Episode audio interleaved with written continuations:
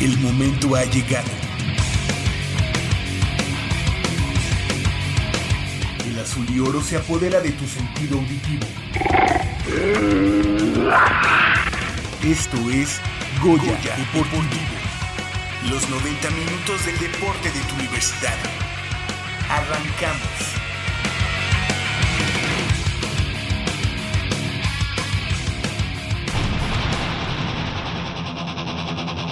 Pumas Zacatlán busca culminar una campaña histórica en la intermedia de ONEFA. Culminó para la UNAM la Universidad Nacional 2017. Todo el fútbol de estufa en torno al Club Universidad Nacional.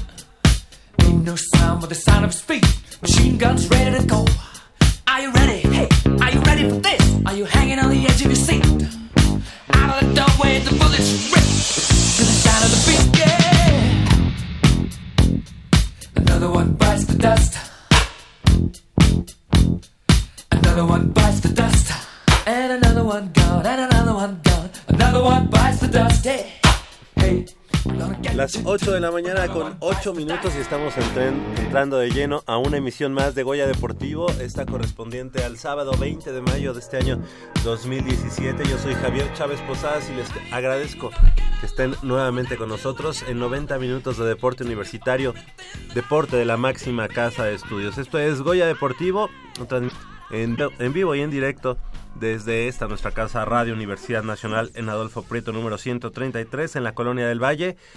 Eh, y bueno, pues obviamente a través del 860 de amplitud modulada y a través, claro, de eh, www.radiounam.unam.mx. También nos puede seguir pues la pista a través de las distintas aplicaciones móviles eh, como TuneIn, como cualquiera que usted tenga en su dispositivo móvil. Ahí nos puede seguir la, la pista.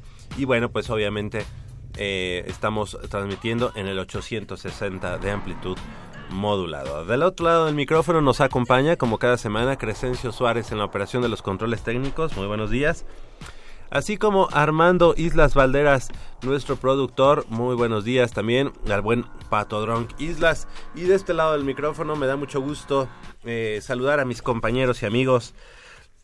Michelle Ramírez Corral, después de pues, eh, ¿qué serán? ¿Unas tres semanas? No, dos, dos, dos. ¿Dos, semanas? Sí, Después de dos semanas de ausencia, de ausencia aquí en Goya Deportivo, porque estuviste haciendo una gran, gran cobertura allá en la Universidad Nacional 2017, donde estaremos platicando un poco de, de eso que, que, que te tocó vivir. Buenos días.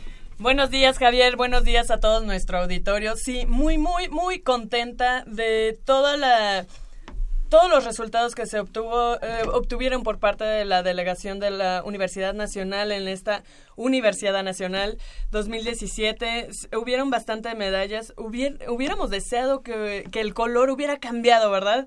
Pero híjole, el, no paramos por empeño, no paramos por ganas de ser y, y, de estar en los primeros lugares. La verdad me gustó muchísimo la actitud que se vio con los Pumas allá en Monterrey, a pesar de muchas circunstancias y muchos factores eh, con los que los regios juegan. Entonces, este, pues muy, muy contenta de los resultados de, que se obtuvieron en esta Universidad Nacional. Y este, y bueno, ah, hubieron deportistas que que me sorprendieron, ¿no? Eh, como es el caso de Vox, que no sé, creo, eh, la semana pasada estuvieron acá. No, no pudieron venir, venir a, platicar con nosotros, pero sí lo dimos a, conocer, claro. Sí, sí, sí. No, mis respetos para el equipo de Vox de, de la Universidad Nacional, eh, para el equipo de gimnasia, para el equipo de judo, para el equipo de atletismo. La verdad, le pusieron todas las ganas, toda la garra, todo el, todo el, todo el empeño a esta Universidad Nacional y bueno, pues los resultados ahí estuvieron.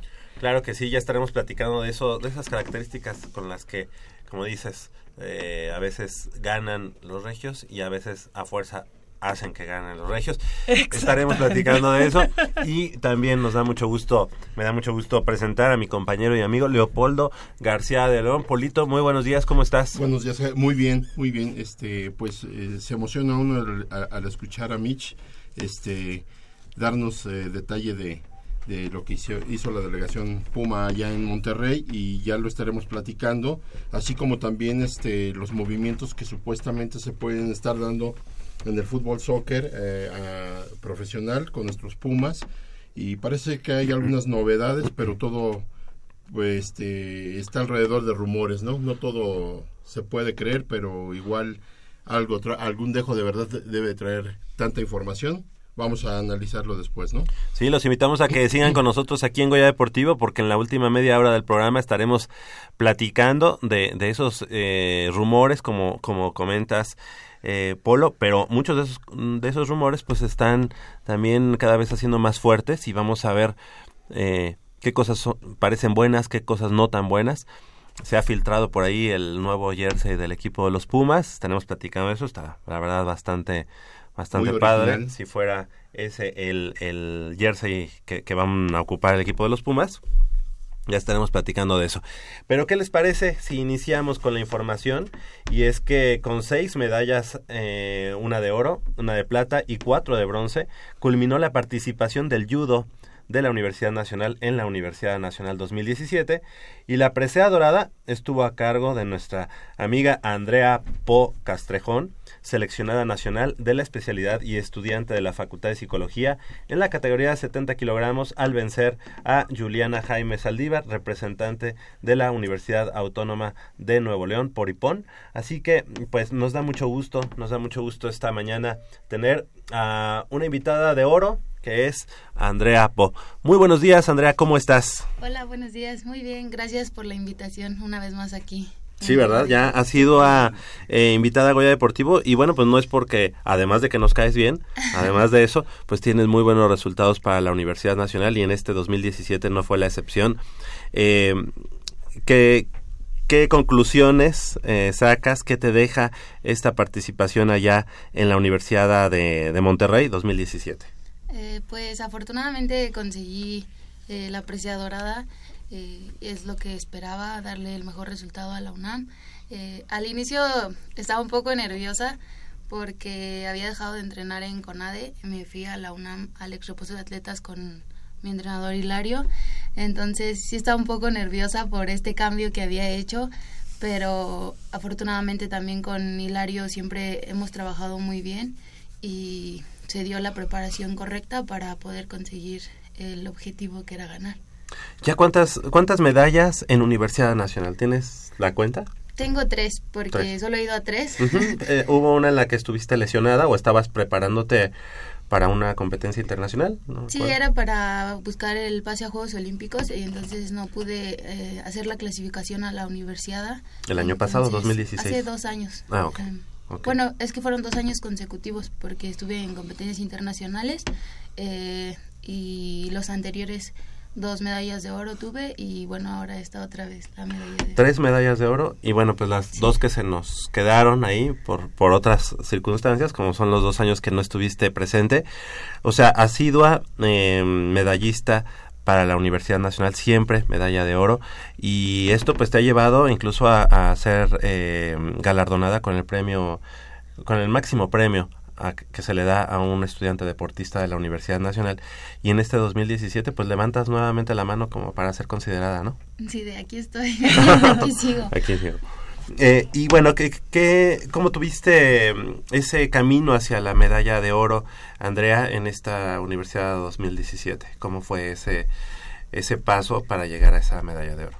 Ah, pues primero me enfrenté a una contrincante del estado de Puebla, me parece, de la Universidad de Puebla, y, y bueno, eh, me fue un poco difícil porque era más bajita que yo, pero sabía cómo manejarla, entonces pues se logró el objetivo que era ganar ese primer combate que siempre es el que causa más nervios.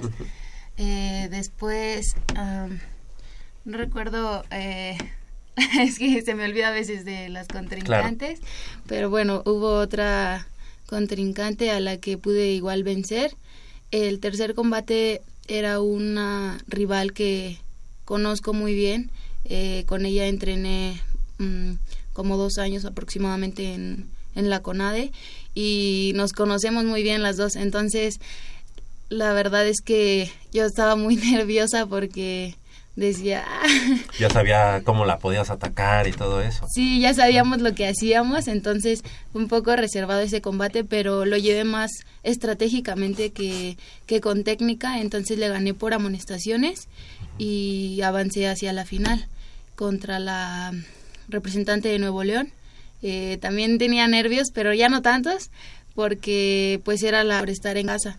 Entonces, pues me esforcé mucho para, para poder ganarle y, y así conseguir la medalla. Bueno, Andrea, eh, a mí sí hay algo que me gusta mucho de verte en primeras combates, peleas que tuviste. Este, me parece que fueron fue una por inmovilización, ¿no? Ajá, las eh, dos fueron por Sí, sí, sí. Ah, bueno, no, no, mi, memoria es un poco de teflón, pero sí, algo así era. Sí llegó el tercer combate, sí se vio más, eh, ahí un poquito más dudoso. Sin embargo, eh, bueno, creo que el combate de la final se presentó de diferente manera. Yo, yo, bueno, yo desde afuera, desde como espectador de, de la universidad que, que estuve como un espectador del judo, pues sí pude ver que, te costó un poquito más de trabajo el, a lo mejor el hecho de, de enfrentarte a la local, pero eh, estabas cerca de inmovilizarla, a ella también, y, y no se dio en un momento, como que se zafó.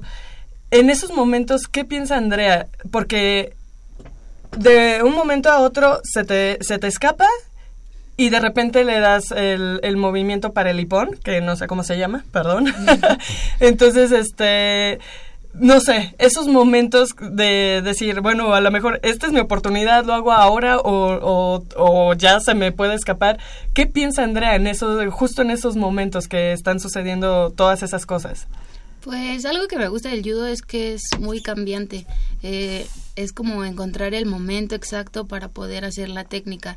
Y bueno, en cuanto a lo de las inmovilizaciones, como hay dos tipos de lucha en judo, es decir, tachiwasa, que es lucha de pie, y newasa, que es lucha en el piso, eh, pues cada, cada persona tiene como sus individualidades. Entonces, una de mis individualidades es la lucha en el piso, me gusta mucho, y hago una técnica que se llama sankaku, que casi siempre gano con esa técnica. Sí, Entonces, la verdad me gusta hacerla mucho. Eh, la gano frecuentemente con esa técnica, pero porque es mi favorita, por así decirlo. Entonces, cuando no se da, porque también pues te van conociendo y saben que haces eso, entonces se cuidan de que no las, las inmovilices con ese, esa técnica, pues busco otros recursos, ya sea en Tachihuasa o en mismo Neguasa para poder pues vencer. Andrea, este fueron cuatro cuatro este peleas por así llamarles. ¿En, qué lapso de tiempo se dan las cuatro? Porque veo que tuviste tres para llegar a la final primero y luego fue la cuarta la final, ¿o me equivoco? Sí. Ok.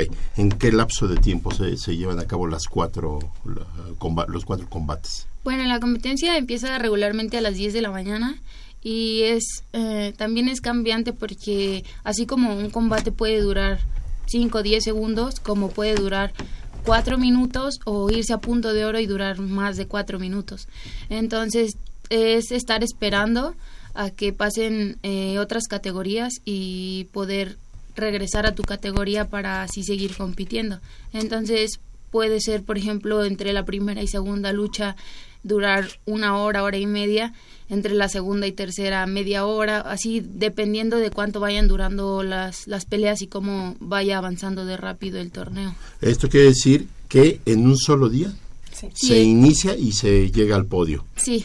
O sea, el desgaste mental es bastante fuerte, me imagino, ¿verdad? ¿Cómo preparar ese la cuestión mental? ¿Cómo preparar? Pues yo creo que, eh, bueno, en mi caso, más la experiencia es fundamental porque pues desde chiquita he estado en los torneos, entonces pues sí te acostumbras eh, desde las 10 de la mañana hasta a veces las 8 o 9 de la noche que se hacen los torneos nacionales. Entonces, por ejemplo, también no puedes, no sabes más bien como a qué hora comer, porque qué tal si ya te va a tocar competir. Entonces es como sobrellevar esa situación y estar más que nada relajado para, para, bueno, relajado y concentrado para el momento en el que te hablen y entres a competir otra vez. Fíjate qué, interesante, eh, porque hay competencias que se pueden llevar dos o tres días. Vamos no sé si en el caso, vamos a decir, fútbol. pues no dudo mucho que en un día juegues dos partidos, ¿no? Claro. Aquí en el caso del judo, bien lo dice Andrea, es según cómo se vayan dando los tiempos que van llevando las demás competencias para que te vuelva a tocar. Por eso la cuestión mental para mí, yo, yo creo que es, es, y ese, ese, eh, la cuestión mental puede eh, eh, redituar, ¿no? Porque hay tensión, eh, tú misma dices no sabes a qué horas comer, no sabes en qué momento te llaman, entonces todo eso y yo creo que es un desgaste ya no digamos el físico sino el mental no entonces es de admirar todavía más que no saben en qué momento están avanzando y van a llegar a una final no y además pues la parte de que eh, pues en el mismo gimnasio está tu rival no este a lo mejor también por ahí este hay muchas eh, digamos es una lucha no no no cuerpo a cuerpo pero sí a lo mejor un poco mental no sí. El estar viendo que que a lo mejor tu rival está muy tranquilo y tú no te sientes tan tranquilo o viceversa. Eh, yo creo que ese tipo de cosas también va desgastando este ese la situación mental de una lucha hacia la otra, sí, Sí, sí, debe ser. Y Andrea, ¿qué es lo que viene ahora en puerta para ti? Pues ahorita estoy eh, buscando... Regresas ahorita ya con ADE. Eh, no, todavía no. Es que estoy acabando la escuela, como estoy haciendo mi servicio y mis prácticas. Eh, ahorita la verdad es que dejé eh, CONADE por, por cuestiones de tiempo y como es un año que le llaman año muerto, como acaban de ser los Juegos Olímpicos en este año, casi no dan apoyos para las competencias o campamentos. Entonces decidí salirme para acabar la escuela y ya después retomar otra vez eh, estar en CONADE pero aún así, eh, de hecho fui a hablar con la entrenadora en CONADE y para que me deje competir en el Grand Prix, que es en un mes en Cancún. Eh, se está dando el apoyo porque es aquí en el país, entonces pues me gustaría acudir, entonces fui a pedirle permiso y me dijo que lo va a checar para, para poder ir. Esa es ahorita como la competencia más cercana que tengo y bueno, eh, esto, también espero clasificar, bueno, que nos den también el apoyo para la Universidad Mundial. Ok. Y obviamente como medallista de oro, perdón, eh, pues tendrías el, el boleto, ¿no? Sí, sí, pues de hecho me dijeron que con, con ganar la Universidad Nacional clasificadas a la Mundial, el, el problema o la circunstancia sería que nos dieran el apoyo. Ajá. Y en este caso, ¿dónde va a ser la Universidad Mundial? Eh, en China, Taipei. Correcto. Oye, y en el caso ya ahorita que comentas la situación académica, este, sabemos que mm, la carrera de psicología la estás haciendo en modalidad abierta. Sí. Sí, entonces, ¿qué días vas a la, facultad? Pues no tengo así como un día fijo, más bien es cuando tengo algunas dudas o que los mismos profesores me dicen que acuda para eh, retroalimentar mis trabajos o algún aspecto que ellos requieran decirme. Entonces es más bien cuando ellos me digan, oh, si yo tengo alguna duda les escribo y les digo que sí puedo ir. Entonces me pongo de acuerdo con ellos. Y para el servicio social lo acabo de inscribir y también lo voy a hacer en línea porque se abrió un, un, servicio que es en línea. Entonces me facilita mucho para pues seguir entrenando. Ok, y, y en este caso, ¿en qué semestre ya te encuentras? Ya estoy en octavo, es el último semestre. Eh, de hecho, ya es un, un, mes, este mes, para que se acabe el semestre y cumpla con mis créditos y para pues acabar la carrera. Es muy difícil eh, hacer una, una carrera y supongo que hacerla de manera eh, abierta pues debe ser, no sé si más difícil, pero tiene una dificultad este, muy específica, ¿no? Este, mucha responsabilidad de tu parte eh, de estar leyendo eh, en casa, de ser tu propio tutor en, en su momento, eh, seguramente esa es otra medalla de oro que, que estarás colgándote al terminar este, tu carrera. ¿Cómo te sientes? Sí, pues también sería un logro muy grande porque ha sido un, un proceso difícil el llevar las dos cosas al mismo tiempo. Yo creo que una pieza fundamental ha sido mi familia mis papás que siempre están apoyándome, si necesito algo, a veces ellos van a la facultad y, y hacen algunos trámites por mí o me explican algunas cosas que también no entienda. Entonces yo creo que sí han sido algo importante para poder eh, avanzar en mi carrera y pues desde chiquita he sido las dos cosas, entonces ya también estoy acostumbrada. Y bueno, ahora en la universidad ha sido más fácil que en, desde pequeña porque los profesores eh, acceden o dan más facilidades en este caso para poder hacer las dos cosas porque me acuerdo cuando era chiquita que Era muy complicado, ¿no? sí Oye, ¿te, despi- ¿te despides ya de Universidad Nacional? pues Digo, necesitarías hacer una maestría o algo así, ¿verdad? Pero bueno, por precisamente hablando de esta situación eh, de, de, De la dificultad. de la dificultad que tiene hacerlo en abierta, no sé co- cómo es, cuál es tu sentir. Digo, porque de edad todavía tienes varios años, ¿no? Sí, sí, pues de hecho sí quiero hacer la maestría, todavía no sé bien cuál ni cómo, entonces, pero sí quiero seguir, eh, bueno, tanto estudiando como compitiendo y entrenando. Ok, entonces con- seguimos contando con medallas para las siguientes universidades. Ah, Sí, eso espero. Ok, bueno, esas las vamos contabilizando después. Oye, Andrea, eh, a mí me causa curiosidad dos cosas. Quisiera hacerte una pregunta a lo mejor un poco indiscreta. No, no, no, esas Este, fuera del No, aire. no, no. Deportivamente hablando. Claro. ¿Qué, dif- eh, qué diferencia o, o, o si la hay entre tu entrenamiento en CEU como tu entrenamiento en CONADE? Mm, pues la verdad, eh, en CEU, pues como he estado desde chiquita y el profesor Hilario es una persona muy amable, muy atenta siempre, eh, ha sido algo muy bonito, muy satisfactorio el estar en CEU siempre desde pequeña. En CONADE es algo más estricto, es algo más rígido eh, cuanto al, al ambiente que en el que estamos entre compañeras y con la entrenadora aún más porque pues es no diría más exigencia porque el profe Hilario también nos exige pero es de un modo distinto porque por ejemplo o sea yo me acuerdo en Conade que no, no te dejaban reírte en un entrenamiento no podías hablar eh, y pues en cierta parte lo entiendo porque pues son como sus métodos. Entonces pues llega un momento en el que sí te vuelves muy serio muy frío para estar entrenando y bueno ahora en la UNAM pues me siento relajada, lo disfruto, eh, aprovecho mejor los entrenamientos, yo siento, en cuanto a lo mental.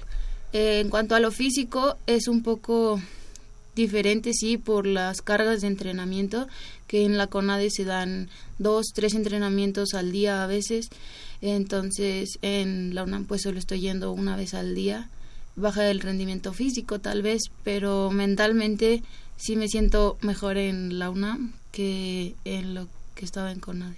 Ujú. Es como más el trabajo, ¿no? Como Sí. que vas más a, a tu trabajo, que es la Más CONADE. sobrio, ¿no? Sí, sí más frío todo. Y la otra pregunta curiosa que tengo, este, pues bueno, ya es una cuestión como un familiar. Tienes un hermano que se fue a Japón eh, a hacer, ah, pues ya más cosas eh, en, en relación a lo que es el judo, entiendo, ¿no? Sí. ¿Cómo, cómo, te cae eh, a lo mejor el que él haya hecho esto y no sé si te él por un lado te esté diciendo, oye Andrea, mira, yo fíjate que creo que es que podrías hacer esto o lo otro. ¿Cómo te cae a ti en, eh, como, como atleta? Pues ha sido algo muy bonito también porque eh, ahora es como también mi entrenador. Entonces sí me ha ayudado así. Regresó muy emocionado para enseñarme nuevas técnicas, nuevos movimientos, eh, estrategias nuevas que tal vez aquí pues no los conocemos porque pues estamos en México y son como particularidades de otros países. Entonces él estuvo eh, bueno, estudiando y entrenando en Japón y tuvo la oportunidad de poder relacionarse con diferentes países que iban de campamento a donde estaba estudiando. Entonces conoció como muchos tipos de judo, por así decirlo. Entonces ahora que, que regresó pues me ha enseñado muchas cosas y pues yo feliz y él también está muy muy contento. Por cierto, un saludo a Ariel Po, si nos Sí. estás escuchando, un saludo muy afectuoso y a tus papis también. También. sí, claro. O sea, que podríamos hablar de que eh, a los profesores aquí en México les eh, podría podríamos considerar que les falta actualización, les faltaría eh, digo que los mandaran a más campamentos, a más cursos, Considero que sí, que la mayoría necesitan eh, actualizarse. Sí, un poco. Porque pues también muchos no tienen, por ejemplo, la carrera. Es decir, cuando tienes la cinta negra en judo, puedes ya dar clases, es lo que dicen. Pero muchos no tienen como esta preparación pedagógica de, de la enseñanza, todo esto, que por ejemplo yo lo vi con mi hermano, todo lo que estuvo estudiando y digo, es muy diferente el solo pararte en un tatami y decir algo que tú conoces a la relación que debe de haber entre un atleta y un entrenador. Muy bien. Andrea eh, Po Castrejón, estudiante, deportista de la Universidad Nacional y bueno, pues además un orgullo para nosotros tenerte aquí en el programa, triple medallista de oro en universidades nacionales y las otras dos que bueno, las podríamos dar porque no quisiste ir, porque no se pudo. No, no se pudo, no porque no quisiera. bueno, o sea, porque eh, obviamente la preparación era diferente, en ese sentido estaba hacia otro lugar, pero para nosotros pues es un orgullo haberte tenido aquí en Goya Deportivo eh, y esperamos seguir contando con tu presencia y con esos excelentes resultados que siempre le has dado al judo de la Universidad Nacional. Muchas gracias por haber estado esta mañana con nosotros aquí en Goya Deportivo. Mm, Gracias a ustedes por la invitación. Que sigan los éxitos, Andrea. Gracias. Son las 8 de la mañana con 33 minutos. Hacemos una breve pausa aquí en Goya Deportivo y regresamos con mucha más información del mundo deportivo de la Universidad Nacional.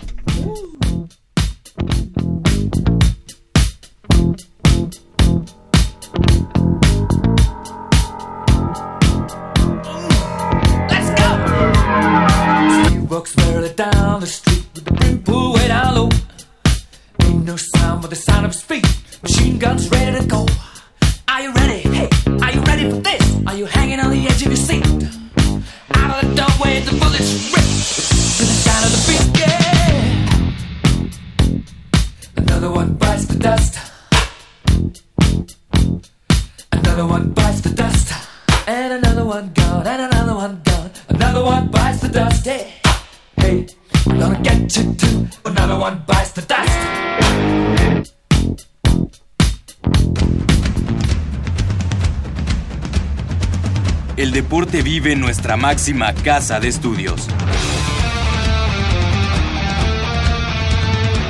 Más de 40 disciplinas diferentes, cientos de deportistas, una sola voz. Goya Deportivo. Cada sábado el felino se apodera del cuadrante. 90 minutos del deporte de tu universidad. Escúchanos todos los sábados de 8 a 9.30 de la mañana por el 860 de AM. Goya Deportivo. La voz del deporte universitario.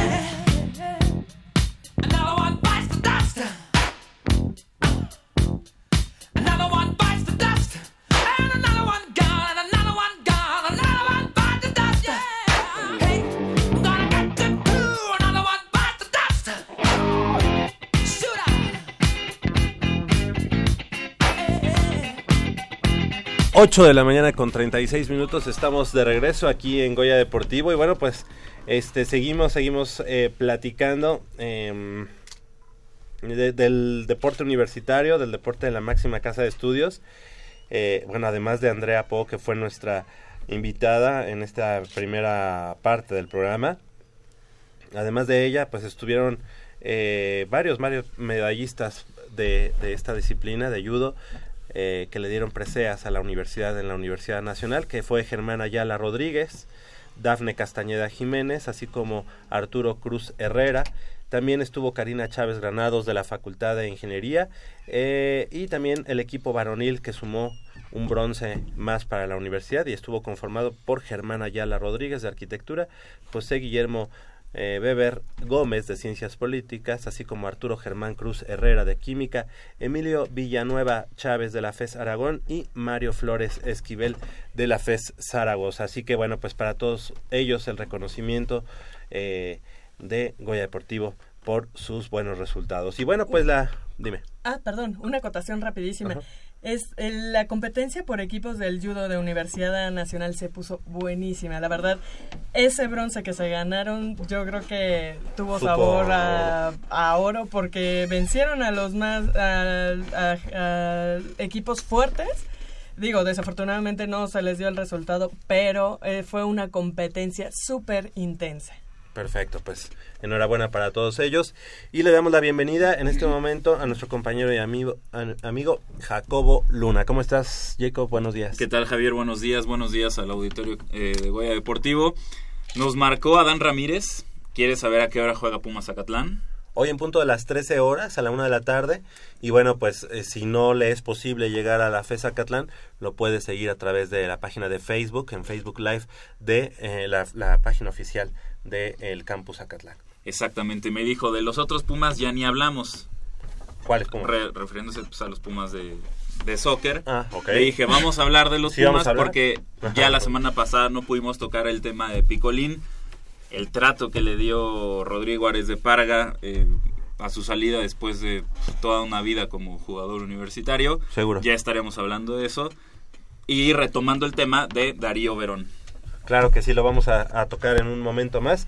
Pero antes de eso vamos a hablar de que la primer medalla para la Universidad Nacional en el Campeonato Nacional Juvenil 2017 eh, de... ¿De qué? De... A, eh, a ver, señor productor, qué bueno que estás aquí. Por ejemplo, de aguas abiertas, pues sí, la prueba de aguas abiertas 10 kilómetros, categoría 18-19 años, fue para nuestra amiga Mariana de la Rosa Ortega, alumna de la Facultad de Ciencias Políticas y Sociales, que consiguió la medalla de bronce en la prueba, como ya decíamos, de aguas abiertas 10 kilómetros y que cro- cronometró un tiempo de 2 horas 30 minutos y 34 segundos. Le damos la bienvenida a nuestra amiga Mariana de la Rosa eh, Ortega, como ya decíamos, a- alumna de la Facultad de Ciencias Políticas y Sociales, y felicidades por esa medalla de bronce. ¿Cómo estás, Mariana? Buenos días. Bien, gracias. Bueno, pues primero platícanos eh, aguas abiertas. ¿Dónde, ¿Dónde se llevó a cabo eh, y cómo, y bueno, cuánto tiempo tienes ya practicando esta, esta modalidad? Bueno, yo, bueno, fue en la presa del Cuchillo, en un municipio de Nuevo León, se llama China. Eh, bueno, llevo cerca de dos años y medio practicando ya aguas abiertas. Eh, pues no, no, no llevo muchas competencias realmente, o sea, porque no son como tan seguidas como las de alberca. Ok. Aguas abiertas, estamos hablando, en este caso me dices que es en Nuevo León, entonces es una laguna. Ah, no, Una fue presa. una presa. Una presa. Ok, ok. Y este, ¿cuáles son las condiciones a las que te enfrentas en ese tipo de, de, de lugares? Bueno, pues al agua, o sea, es diferente nadar en un agua con químicos, que está cerrado, que tiene carriles, que vas, sabes bien por dónde vas, Claro. a un lugar donde está todo, está, pues está abierto, así como, bueno, en realidad la presa pues parece como, pues como mar, y em, sabe diferente. Eh, ¿Es muy fría? No, bueno, en este caso no fue fría y creo que, bueno, ya había nadado en otra presa y tampoco era, estaba como tan fría. No, no me ha tocado nadar en agua tan, tan fría. ¿Y es, es un agua clara, digamos? No. o sea, bueno, en, en la presa el cuchillo estaba bastante limpio, pero sí, o sea, no se compara con, con la alberca porque pues está como adecuada, que esté como clarita. Claro. Porque, pues obviamente no es lo mismo. Dos horas, 30 minutos, 34 segundos. Eh, estuviste a cinco minutos de la, de la, del primer lugar, Sí. ¿verdad? Este, ¿y qué, qué, qué retos te, te, pues te puso esta prueba? Bueno, es mucha paciencia porque estar nadando tanto tiempo, como que sí, llega un momento en el que dices, ya quiero acabar, ya quiero acabar, y así, pero... Son dos horas 30 este, continuos de estar? Ajá, bueno, nos ponen un circuito. Es más fácil cuando es circuito porque me tocó ir a nadar al cañón del sumidero en Chiapas. Este está muy bonito, el agua también está está bastante limpia, pero es más complicado porque es como un carril grandote Sí. y vas y vas y vas y vas y vas y cuando te ponen un circuito pues es como voy a una boya, voy a la otra y voy a la otra y ya vas como midiendo más o menos lo que estás haciendo. Entonces, pues sí, Oye, Mariana, ¿te ha tocado nadar en, en mar? Porque eh, evidentemente no es lo mismo nadar en mar que en una presa, que en una laguna, bla, Sí, bla, bla. No, no me ha tocado nadar en mar. Ah, no, sí, sí, sí, ya na- ya sabes nadar. Sí, sí, pero pues sí no es lo mismo. ¿Eres, perdón, ¿eres su entrenador? Eh, No, yo soy su hermano. Vengo realmente en representación de su entrenador Isaac Hernández. Perdón, Eh, es que, no- perdón que no te haya eh, presentado, pero no, no te vi, vi aquí en el... No, en el- mi- nombre es Ed- Ed- Edgar de la Rosa. Edgar de la Rosa. Profesor, tengo que decirlo, perdóname Edgar, pero profesor en este Ciencias políticas debe no, tener algo que ver. en, en la alberca de Ciudad Universitaria. Ok. Tomé clases de natación. Edgar Oye, fue, fue mi No, profesor. perdóname, es que todos te, te- te saludaron como, hola, Edgar, porque yo no lo conozco. ¿quién es? No, bueno. No, y este, además muy buen amigo. Edgar y muy buena Rosa, persona. gracias. Buenos días, Sí. gracias. La última vez que estuve acá estuve con el profe Raúl. Ya. Eh, Sí. esta, esta labor, esta labor Sí, sí. quiero decirlo, es, es enteramente de Raúl.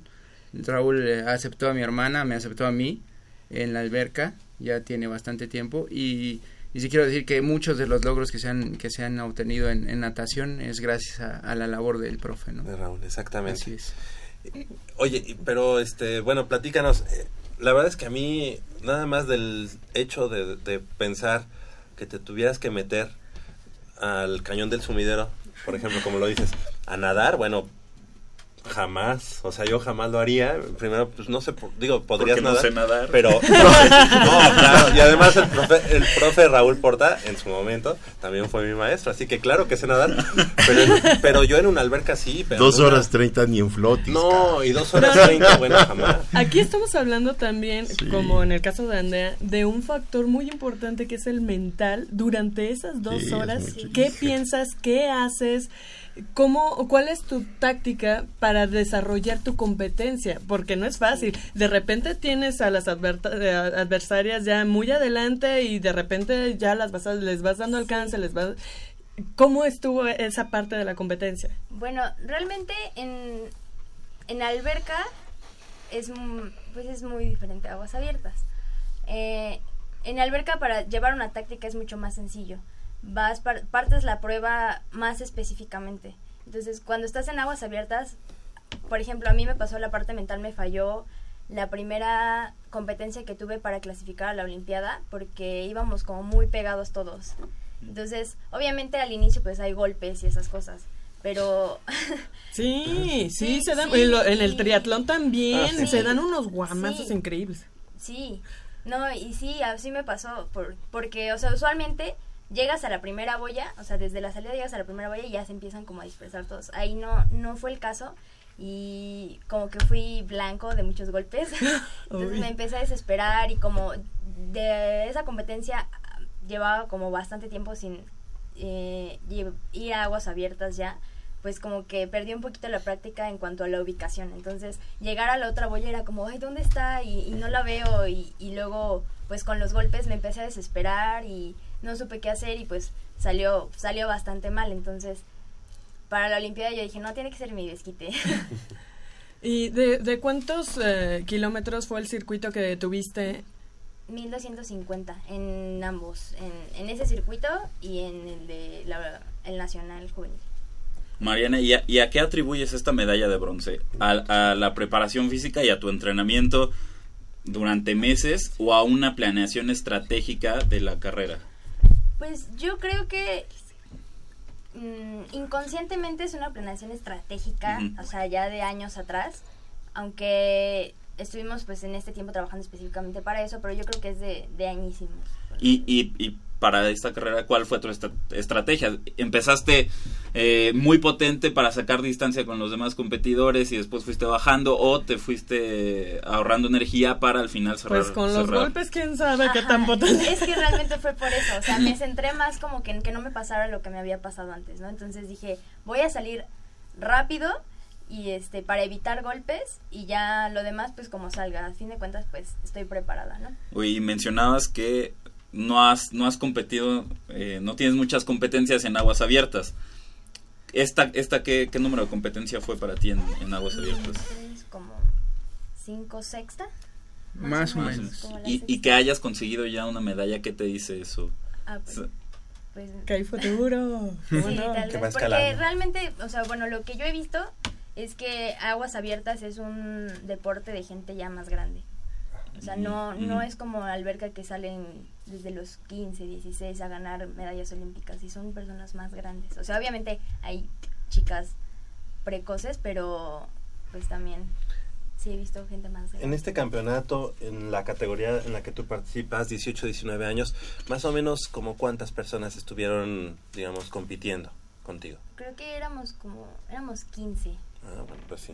sí A mí me gustaría que les platicaras eh, lo que a mí me dijiste sobre tu llegada, sobre lo final. Aparte de que está muy divertido, pues eh, tiene ahí como, como, Sí, que nos como platica. tipo... Ah, Tu, cierre, ¿no? Exacto. Es que, bueno, no les conté que... en Tu la- llegada a la meta. Ajá, bueno, es que lo que pasa es que en la competencia que les comentaba que falló todo, este, yo estaba tan estresada y tan desesperada por ya terminar y porque me iban pegando y porque me iba perdiendo que conté mal las vueltas y me paré antes. O sea, llegué a la meta y me Sí paré pasa, antes. sí me pasa. descalificaron. Ya te, o sea, iba daban siete lugares para la, para bueno para este para el nacional juvenil y yo iba entre esos siete o sea ya tenía mi lugar solo tenía que dar otra vuelta pero terminé una vuelta antes y bueno para la última vuelta en la ya en el nacional iba nadando teníamos que pasar a tocar un este tapete que nos habían puesto era. Obligatorio ajá para contar las vueltas. Entonces eh, había un tramo en el que estábamos muy cerca de, de la orilla. Entonces estaba mi entrenador y estaba un compañero que había nadado antes y, y otro amigo de, de que es de otra delegación no entonces en el tramo que es para llegar a la primera boya del tapete a la boya, eh, mi entrenador, o sea, se acercó muchísimo a la orilla, así casi casi se mete al agua para decirme que me faltaba una vuelta. No te falta una, ¿no? Entonces yo voy respirando porque tenemos que sacar la cabeza hacia adelante. La saco hacia adelante y veo que todos me dicen, te falta una. Y yo, no, no puede ser, qué pena. Y ya pues dije, bueno, bueno. Ya no sabían que siempre, faltando una, tú, tú te parabas. ¿no? Sí, entonces sí, fue como, te falta una, ¿no? Y pues me dio mucha risa, la verdad. Hasta me reí, dije, no, no, no. Y dije, no, tengo que meterle porque, o sea, de verdad, yo llevaba dos vueltas antes que decía, oh, ya, o sea, sí, como que entra esa parte que dice, ya te cansaste y aparte ya estás como, llevo Harta. mucho tiempo nadando. Ajá, pero dije, no, no, tengo que cerrar. Yo no, no, no tenía ni idea de que estaba cerca, o sea, tenía idea que había salido en el grupo de puntero, Puntero. pero no sabía que estaba pues en tercer lugar. Entonces veo que se empiezan a volver locos mi, mi compañero, mi otro amigo y mi entrenador así de vamos, vamos, vamos. Y dije, "Mm, no sé por qué están tan insistentes, pero pues... Si yo ya acabé, dice. no voy a cerrar, ¿no? Entonces pues ya traté de cerrar esa última vuelta y este y ya iba llegando, toco, pero o sea, yo seguía sin saber qué onda, ¿no? Cada que un nadador llegaba a tocar la meta, el del sonido decía el nombre, el número, la delegación, el lugar en el que había llegado. Entonces, cuando yo llegué y escuché mucho escándalo del del audio, dije, pues es normal.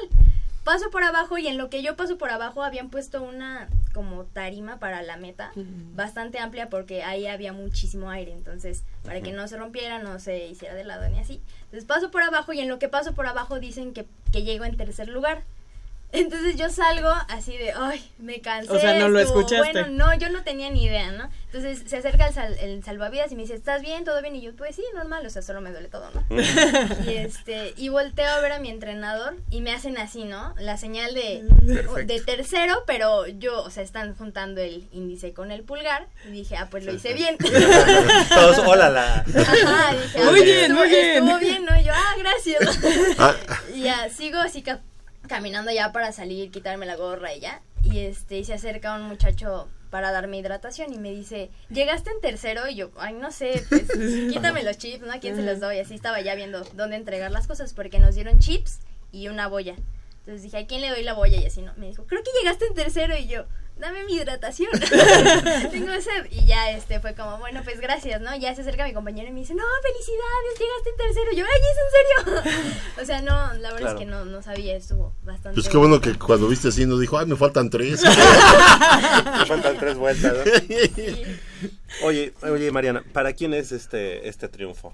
Digo, seguramente tendrás eh, mucha gente que te ha apoyado desde que iniciaste en la, en la natación, pero bueno, pues este tercer lugar habla, habla mucho. Sí, bueno, pues para mi familia, mi hermano estuvo ahí siempre, o sea, cuando empecé ya como a nadar un poquito mejor, estaba ahí, ahí, ahí, todos los entrenadores, Juan Carlos Carvajal, Isaac Hernández, que es el, el que está ahorita ahí regañándome y gritándome, este, Raúl Porta, obviamente, Julio, Julio Fuentes, que está en las mañanas, que sí me ha tocado entrenar con él, eh, obviamente para todo el equipo, porque realmente somos un buen equipo, o sea, todos estamos para todos siempre, nos queremos mucho, o sea, no hay malas ondas ni nada, todos nos llevamos muy bonito, si alguien necesita algo, siempre hay alguien ahí.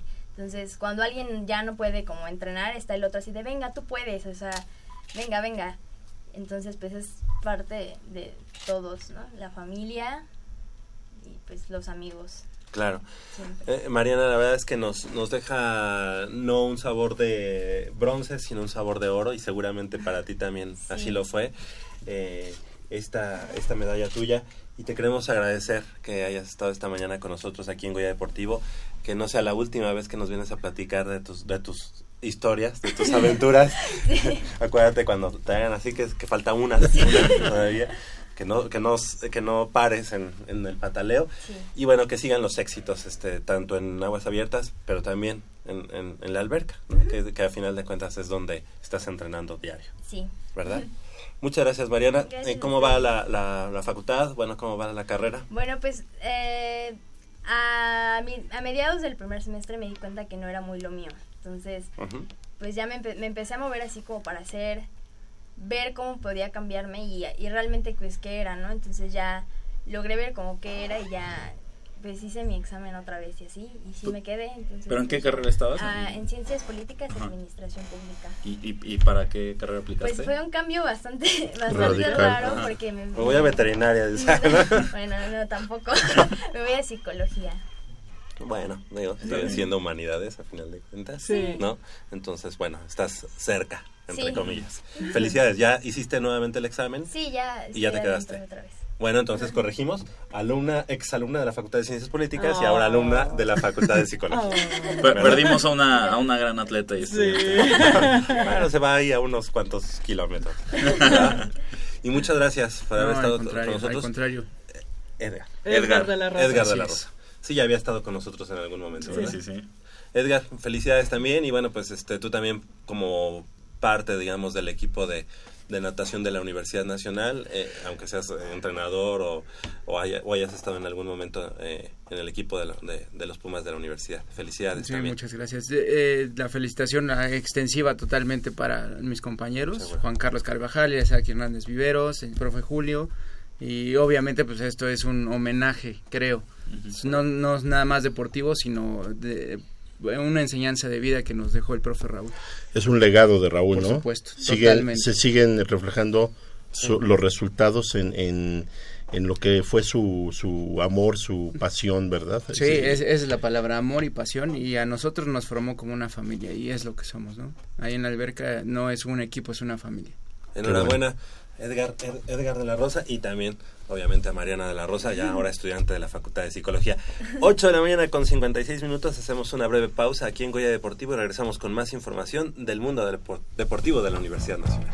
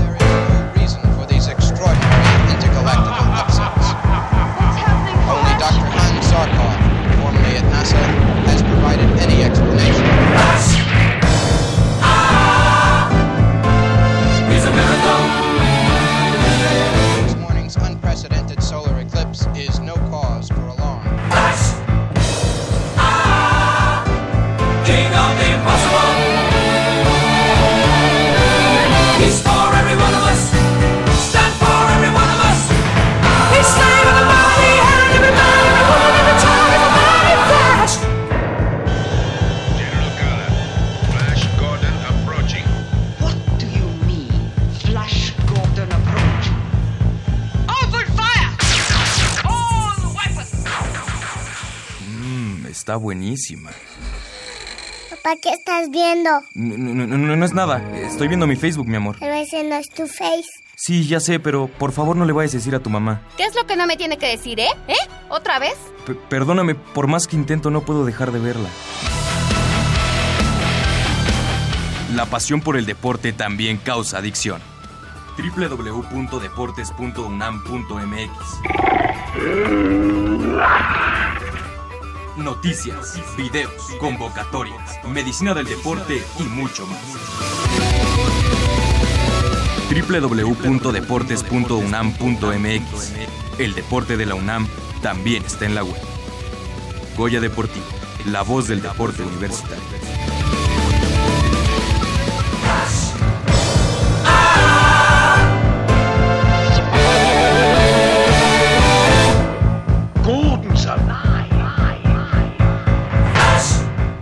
8 de la mañana con 58 minutos, estamos de regreso aquí en Goya Deportivo y bueno, pues el día de hoy, en punto de las 13 horas, como ya nos preguntaba nuestro buen amigo Adán, Adán Ramírez, este sí, hoy en punto de las 13 horas, la gran final de la conferencia 2 de la ONEFA, Pumas Zacatlán, recibiendo en su casa a los Lobos de la Benemérita Universidad Autónoma de Puebla. La verdad es que hay que decirlo, eh, pues los Lobos WAP eh, están dando de qué hablar, ¿no? En varios deportes y pues prueba de ello es, o yo- seguramente esto es por lo- la inversión que se le ha hecho bastante eh, nutrida y bastante positiva para el deporte en esa institución.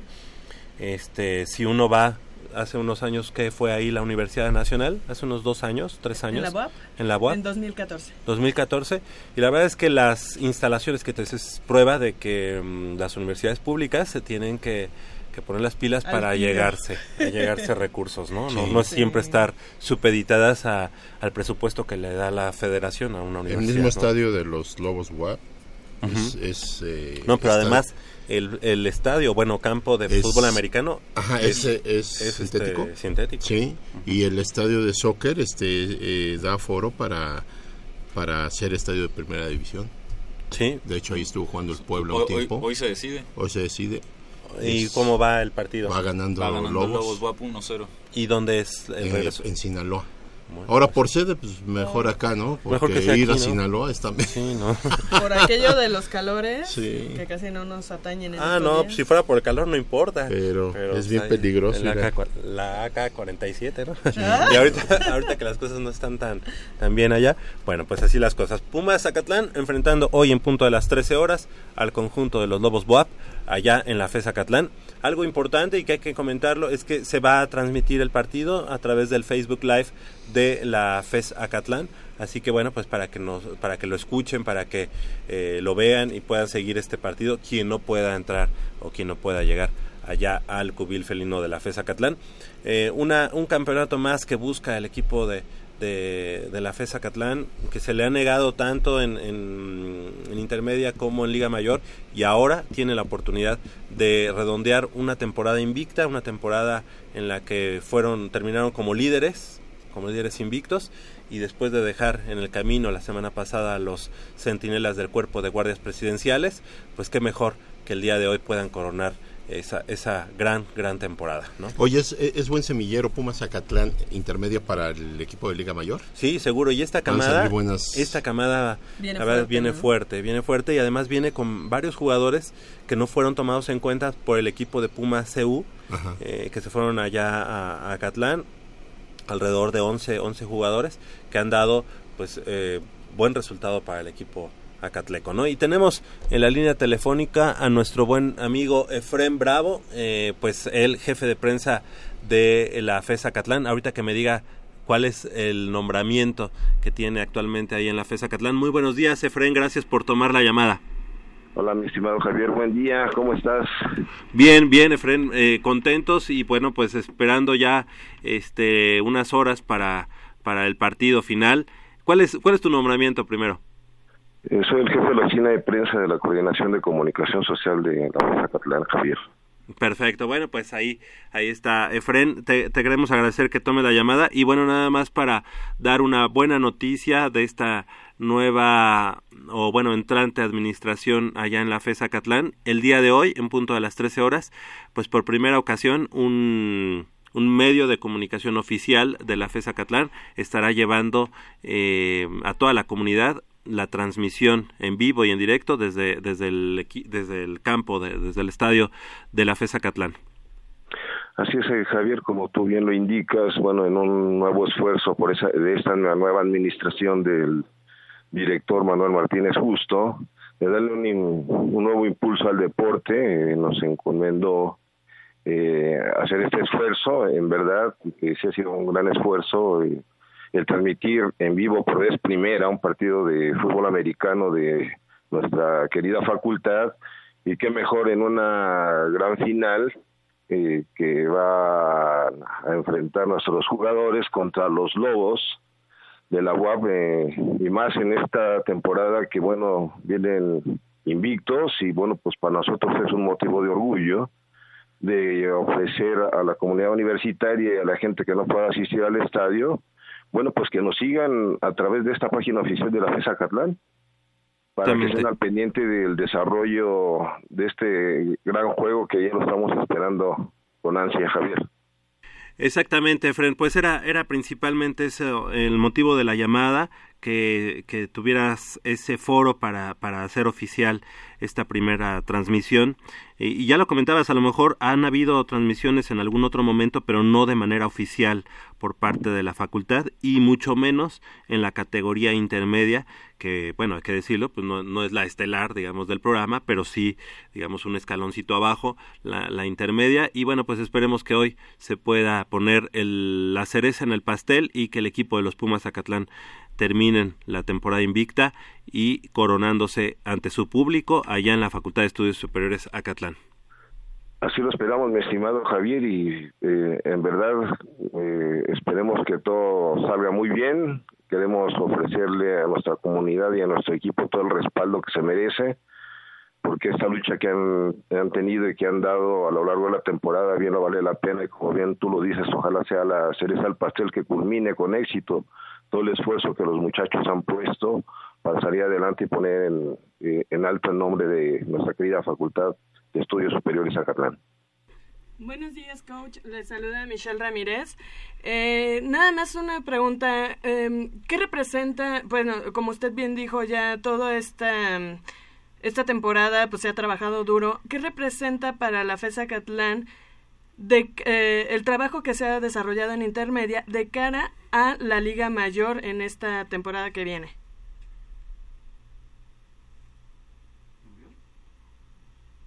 Ahí tuvimos algún problema con la, con la llamada.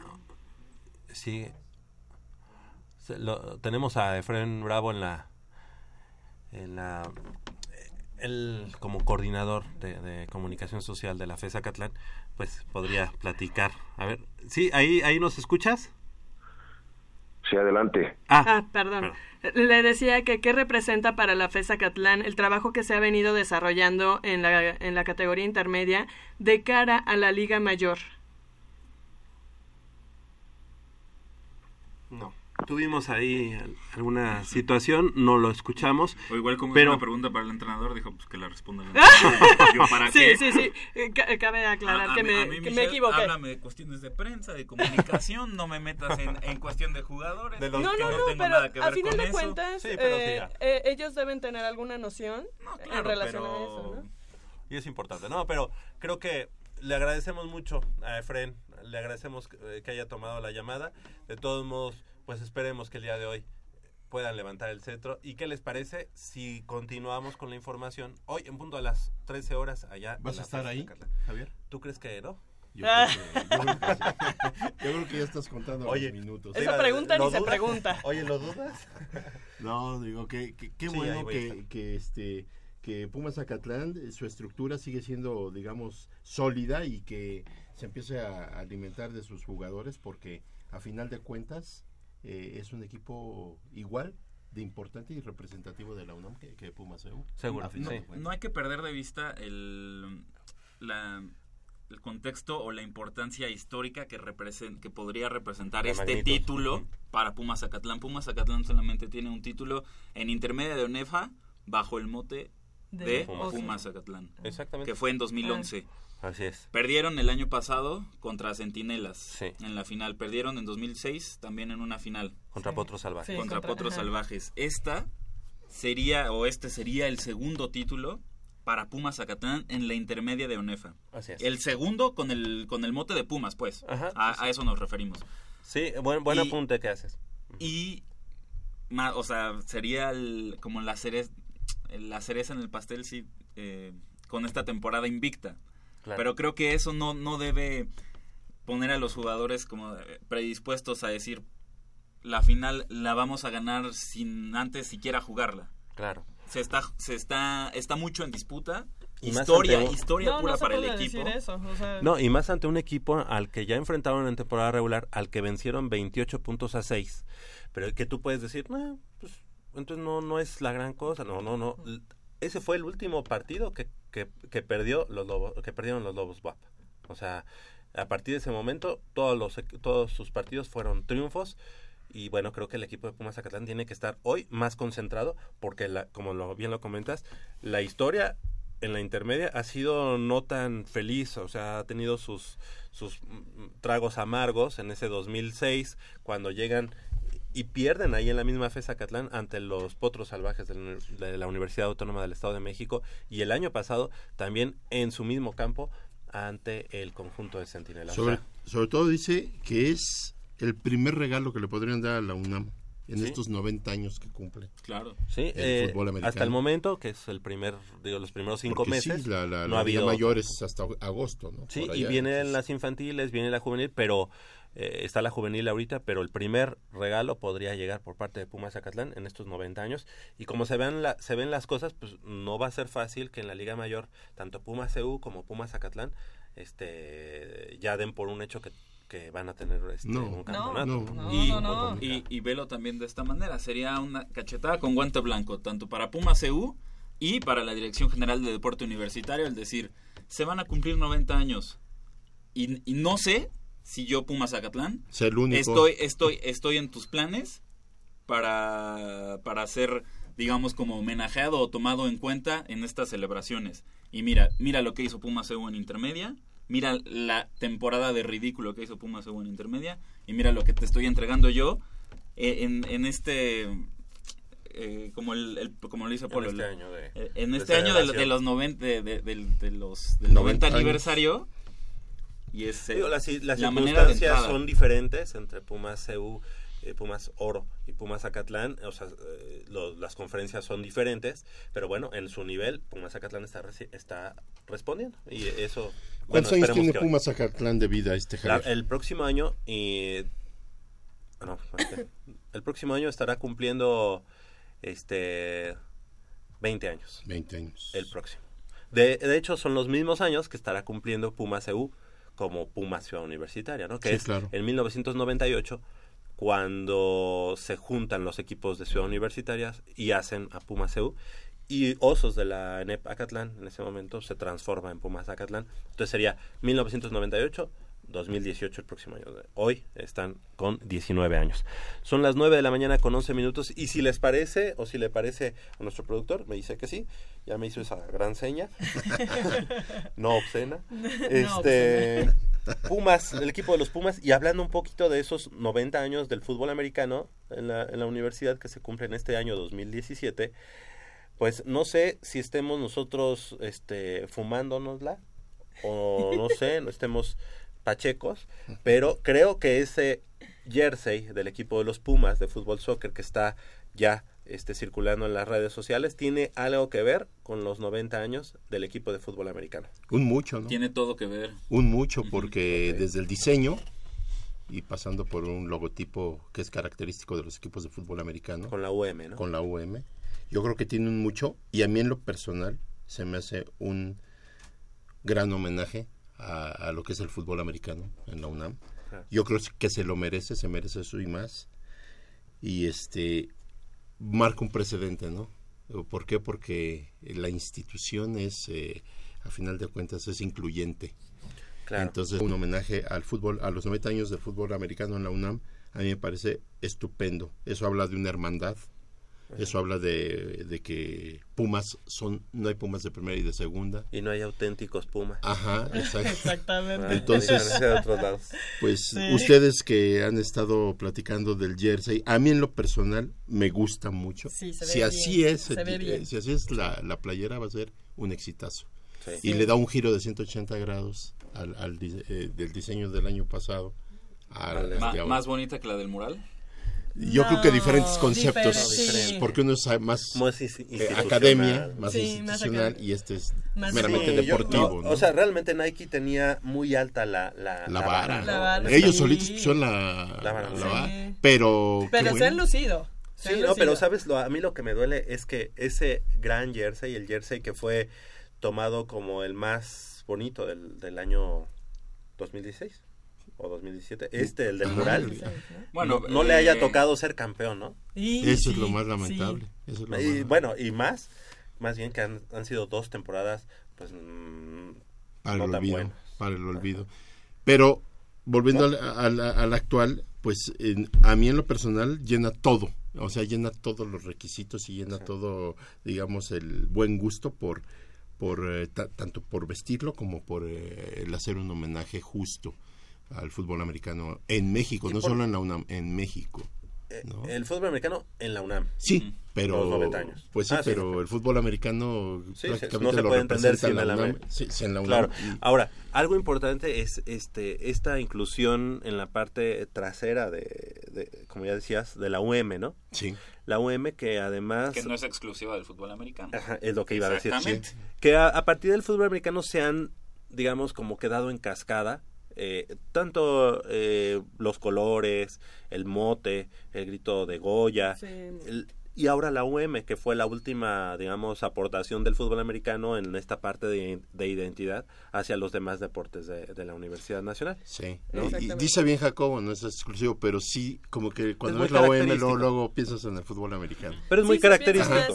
Pero sí hoy en Co- día como el mismo muchos error- deportes lo, lo utilizan. O sea, en el atletismo se usa, en el, Sí. en el voleibol, Y sin en el empacho, básquet. sin empacho de Ah, decir, sí, este es de- bronca, ¿eh? Y, y, sa- y sabes, ¿Y sabes por qué tal vez otros deportes han tomado esta UM?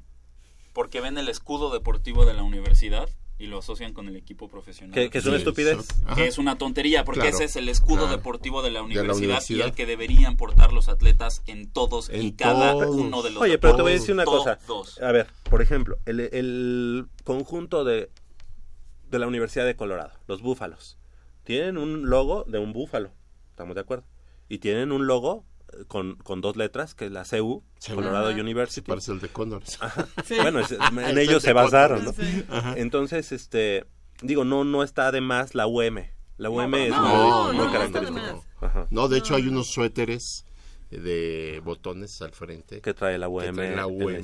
la hermosos son los- esos suéteres. ¿eh? No traen nada más que la UM. Y el Puma, el Y Puma que tiene fabuloso. que de- del pajarito Andrade, que es pues, el, el logo mejor logrado en cuanto a deporte universitario.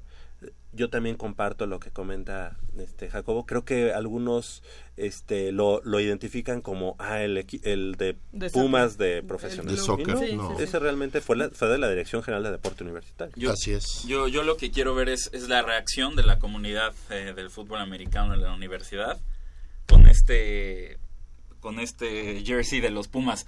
Porque ellos traen esta idea de nosotros somos el verdadero equipo representativo esos- de la universidad. Esos, Y- y- esos y los van a las chivas realmente en el fútbol soccer o en la-. América. Y, al, y al equipo de, de- de Pumas, al Club Universidad Nacional, le llaman los gatitos de Televisa. Así, así, así, lo, así lo dicen ellos. ¿eh? Ah, Porque, no, no lo digo yo. Porque es la manera de Es- justificar que ellos no le van a los Pumas en el fútbol soccer. Porque quizá en sus, en sus familias este, hay una herencia de tú le vas a la América, a la América, a la América. Y de repente ah, llegaron los Pumas de fútbol soccer profesional. O- no, esos no son los Pumas. O es el discurso para legitimar que 70% del roster no estudia en la universidad. Podría No, ser. 70% podría ser. no. 70% no, No, no, no, se, no, no. se me hace muy alto. No, no, Yo no. te, te De- creo y un menos 40 ahorita con o el director 35. que tenemos ya- ya se están Se ha arrestado ah, mucho eso. Ajá, se ha re- contrarrestado muchísimo esa situación. De hecho, los coaches han tenido problemas ya para eh, hacerse de gente universitaria. ¿Y cuánto, Que también y cuánto eso- lleva este director? ¿Lleva qué? ¿10 años? Ah, no, no, no lleva 10 años. No. Lleva. Uf, Este a- a, director- lo mucho lo un que año. sea, chin. lo que Pero sea, lleva- Jacobo, pero lleva muchísimo- lo que sea, No pero está manches. haciendo gestiones para eso y, Wow. y los y los Y- y está sí mal hecho. teniendo- hasta cierto punto sí. Sí está mal Sí. hecho porque ¿Por el fútbol americano infantil, eh, tú vas ascendiendo y posiblemente tú quieres estudiar, como han pasado y como hay ejemplos, te- tú quieres estudiar aeronáutica y aeronáutica no hay en la universidad, pero tú eres Puma desde pañuelitos, pasaste por baby, pasaste por infantiles, juveniles y cuando llegas, ah, yo quiero estudiar aeronáutica, ya no eres universitario. ¿Cuántos universitarios con número de cuenta no son americanistas de, de hueso colorado? Sí, pero no puedes mezclar una con la otra. Por eso. Por, Pero por- como porque, la- porque Entonces, entonces, ¿por qué para unas por- cosas y otras por no? qué si la, por qué, por qué si, si, si, la, si el fútbol americano de la universidad eh, levanta la mano contra las becas que ofrecen las, las universidades públicas, eh, privadas, ¿por qué las universidades privadas no les dicen, oye, está bien, pues sí, yo le bajo a las becas, yo ya no beco a jugadores, pero tú eh, cuenta con jugadores inscritos en la nómina de la universidad en todo tu rostro? No necesariamente, bueno, no, no, o sea, es que estás ¿Por qué hablando de dos cosas O sea, a ¿por ver, qué- ni por qué- siquiera las por qué- privadas cumplen por- con tú qué estás tú sí le exiges a las privadas? No, no, no, no, Jacobo, no Párale aplica. a las becas, No aplica. párale a las becas. Porque yo no, yo como como este como institución que tiene O fútbol sea, ¿con qué americano cara le exiges a las, a las privadas que le paren a las becas cuando tus jugadores, la mayoría de tus jugadores no, no estudian en la no universidad? es la mayoría, ¿eh? No, no es la mayoría. Hoy ya no es la Yo, mayoría. yo, yo Hoy, lo- hoy no, hoy, ¿desde hace cuánto es el hoy no?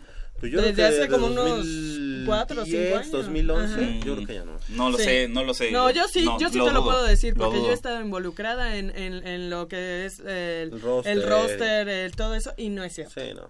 No es cierto. Yo creo que ha Ahí sí sido, no. yo creo Sí, que ha sido siguen- este, No, yo también he habiendo, estado pero involucrado, yo también he estado involucrado y te, puedo- y te decir No. que sí es cierto. Hay un capitán. No, no has estado hay un en, el- en capitán. todo en el quehacer, no es cierto. Oye, el capitán no que fue de- del de poli cerca. hace este poquito. Gerardo Aguilar. Gerardo Aguilar desde desde infantiles fue de Pumas, Sí. pero estaba estudiando algo de aeronáutica Ah, o ajá, aeronáutica en el ingeniería Poli. aero- ¿Y se fue a en el jugar a, a Poli? Y estuvo, Mm, no, no, fue capitán no, de fue Pumas. capitán de Pumas. Ah, Siempre en Pumas. ¿A, a poco a él le dices, este, no, no puede ser Puma? Oye, si, si desde niño este, he defendido estos colores, yo soy más Puma que muchos que están Sí. ahí este, con Yo, maestría y doctorado. yo lo que Claro, siempre he por, dicho por supuesto es que, vas a encontrar las excepciones.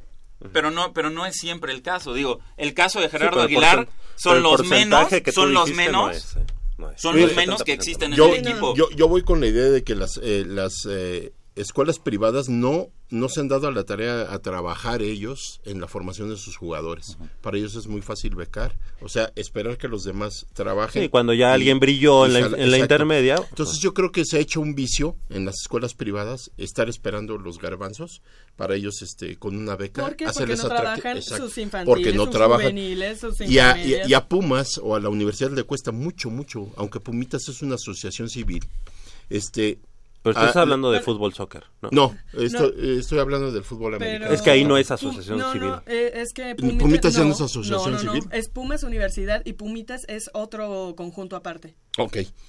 A, a Pumas le ha costado mucho trabajo formar a sus jugadores y mantener esa, e- esa digamos, ese semillero para que cuando ya, ya los muchachos brillan, entonces llegue a la escuela particular y diga, vente para acá. Que sucede en beca". todos los deportes. Así es. Eso sucede en Entonces, todos los Y deportes. eso nos gustaría que la próxima semana nos platicaras de Universidad Nacional que viste, porque Híjole. podemos desmenuzar ya ahora sí, este, viendo el medallero y diciendo, a ver, sí, el judo fue muy, digo, siempre nos da medallas, pero nos quedó a deber muchas de oro y creo que lucha lo mismo. Digo, perdón, Sí. ahorita nos estamos desviando, vamos a, a retomar este, este tema en la próxima semana y si les parece, en este momento mejor vemos cuáles son los rumores para el equipo de los Pumas y si ustedes consideran que esos son los jugadores que, que le hace falta al equipo de los Pumas. Recoger Polito. cascajo no estoy de acuerdo. O sea, reciclar gente Ah, pero que eso ya... sí vas a decir que son canteranos, son Pumas, ¿no? Si te traes a, a Efraín Chispa Velarde, por más calidad que tenga, vas a decir que, que es canterano. Eso va, a- va a seguir incrementando el... el, eh, Pero creo que creo que debemos separarnos de de, Yo- lo, de lo que se dice creo- en los medios, de lo que se dice en los medios sobre estos rumores. Porque Sí, son ahorita- rumores, son rumores, por eso ahorita- lo aclaramos. Pero Eran es que rumores. mira, no podemos hacer otra A- cosa más que ahorita hablar digo, de los nosotros que estamos en Son- son medios, rumores. nos- nosotros sabemos que estamos en medio, en medio sabemos cómo funciona. Ahorita terminaron las ligas, ahorita ya lo único que tienes de información son las semifinales de vuelta, la final la próxima semana, se acabaron las ligas en Europa, en información relacionada con el fútbol te queda la final de Champions League, el desenlace del campeón de la Liga MX, entonces todos los medios están que saco, Aventando, que, que saco, aventando quiero sacar notas, quiero sacar notas. Estoy y avientan el, avientan el rumor tal cual de, ¿no, vamos a oye, hablar? Avientan el rumor tal cual de, oye, Chispa Velarde va a regresar a los Pumas. Chispa Velarde no va a regresar a los Pumas. Dudo que David Cabrera va a regresar a los Pumas. Los Pumas ni siquiera han dado una lista de transferibles. Conocemos que ya se van Abraham González, que ya se van Darío Verón, se van eh, Alejandro Palacios, pero el club ni siquiera ha dado una lista de jugadores transferibles. Y hay muchos rumores de que si Jesús Isijara del Necaxa, que si David Cabrera, que si no sé cuántos. Bueno, pero Entonces, den, den un rumor Hay que- por hay que- hay se que es que no, no, es que, es que hay que ¿sabes qué recordar es más que- importante que rumores de jugadores que podrían venir? Los jugadores de los que te tienes que deshacer, jugadores de- con los que ya les diste oportunidad Es que ya lo hablamos. y que ya no pueden estar Ya en el hablamos de equipo. eso, la- hace una semana hablamos de que Mira, Javier Cortés ya no debe ahorita hay que, nada más, No, acuérdate, ¿Y a quién acuérdate entonces una cosa. sumarías tú al conjunto de la universidad? Acuérdate nada más una cosa, este, que, que todos los jugadores que Pumas tiene a préstamo, cuando los equipos eh, a los que se fueron no hacen válida la compra o la opción a quedarse con ellos, ah, forzosamente tienen que regresar al club, forzosamente. ¿Por qué? Porque el club es dueño de su carta. Entonces, en este caso de David Cabrera no se hizo válida su su este su No, compra, jugó 15 minutos tiene que regresar, aunque en unos días lo pongan en el draft, que eso ya cambia la situación. De que tienen que regresar al club, sí, como activos, quién sabe. Porque si a mí me regresa un David Cabrera, un Eduardo Herrera y súmale uno o dos más, ok, regresan porque no, no hicieron la opción válida. Pero eso no quiere decir que no vayan al draft. Ya se habla, se habla como rumor de que Cortés y Van Ranking van al draft automáticamente, que ya son jugadores que cumplieron otro ciclo. El problema no es quién va o quién se queda, el problema es que universidad para lo que maneja hacia afuera, hacia los medios a- o hacia la opinión pública es de que pues como no hay dinero tenemos que repatriar gente, ¿no? Que como no hay dinero pues tenemos que este eh, eh, darle Pero yo, yo creo que después de esta Siempre temporada es no creo que... Eh, es- ese, fue, ese fue el discurso inicial de Ares de Parga para legitimar la venta de Ahorita se habla, Sosa. se habla hasta que Diego de Buen regre, eh, o sea, lo van a buscar como ¿Por qué? Porque Diego de Buen Pero- pues, No a donde ha Pero- ido no es titular en ningún Pero ¿sabes equipo, qué ¿no? hacemos? ¿Qué, qué estamos haciendo con esto? Eh, Se habla de esto, se habla de esto. Es alimentar esa incertidumbre que Pero si- existe en los entonces no hablamos hasta que sea oficial. No, por eso yo Es dije desde un principio, yo dije son rumores, yo yo no lo doy por hecho, sinceramente, y no lo quisiera dar por hechos, te, así te lo firmo. No, son pero rumores eso que se corren. diciendo, ¿A quién traes tú, Jacobo? Es- exacto, también ahora Porque si no quieres hablar de los rumores, ¿a quién traes tú? Ahí está, es buena pregunta. Ahora, ese Isijara, yo también ya escuché de, de él, es del Necaxa. ¿Es qué? ¿Es medio o es delantero? Yo juega como eh, pegado al lado derecho, es un O sea, como en eh, lugar de extremo, Pablo. como en lugar de Pablo Barrera. También se habla de un jugador argentino del Atlético Tucumán, le dicen el, el polaco, que también es le echaron ojo y dicen que es un jugador muy bueno y que podría ayudar mucho a Pumas. Pero como volvemos a la cuestión de la época de, la- de- de los rumores, pues no podemos aseverar nada. Eh, necesitábamos precisamente que eh, lo, lo afirmaran ellos. ¿Crees que o Pumas se haga de jugadores que estén en el mercado hacerse. nacional? Eh, eh, en el mercado nacional va a haber muchos jugadores. Va a haber muchos, porque hay equipos importantes que se desprendieron de 8, 9, hasta 10 jugadores. Atlas ya, ya tiene su lista de transferibles, tiene 10 jugadores transferibles.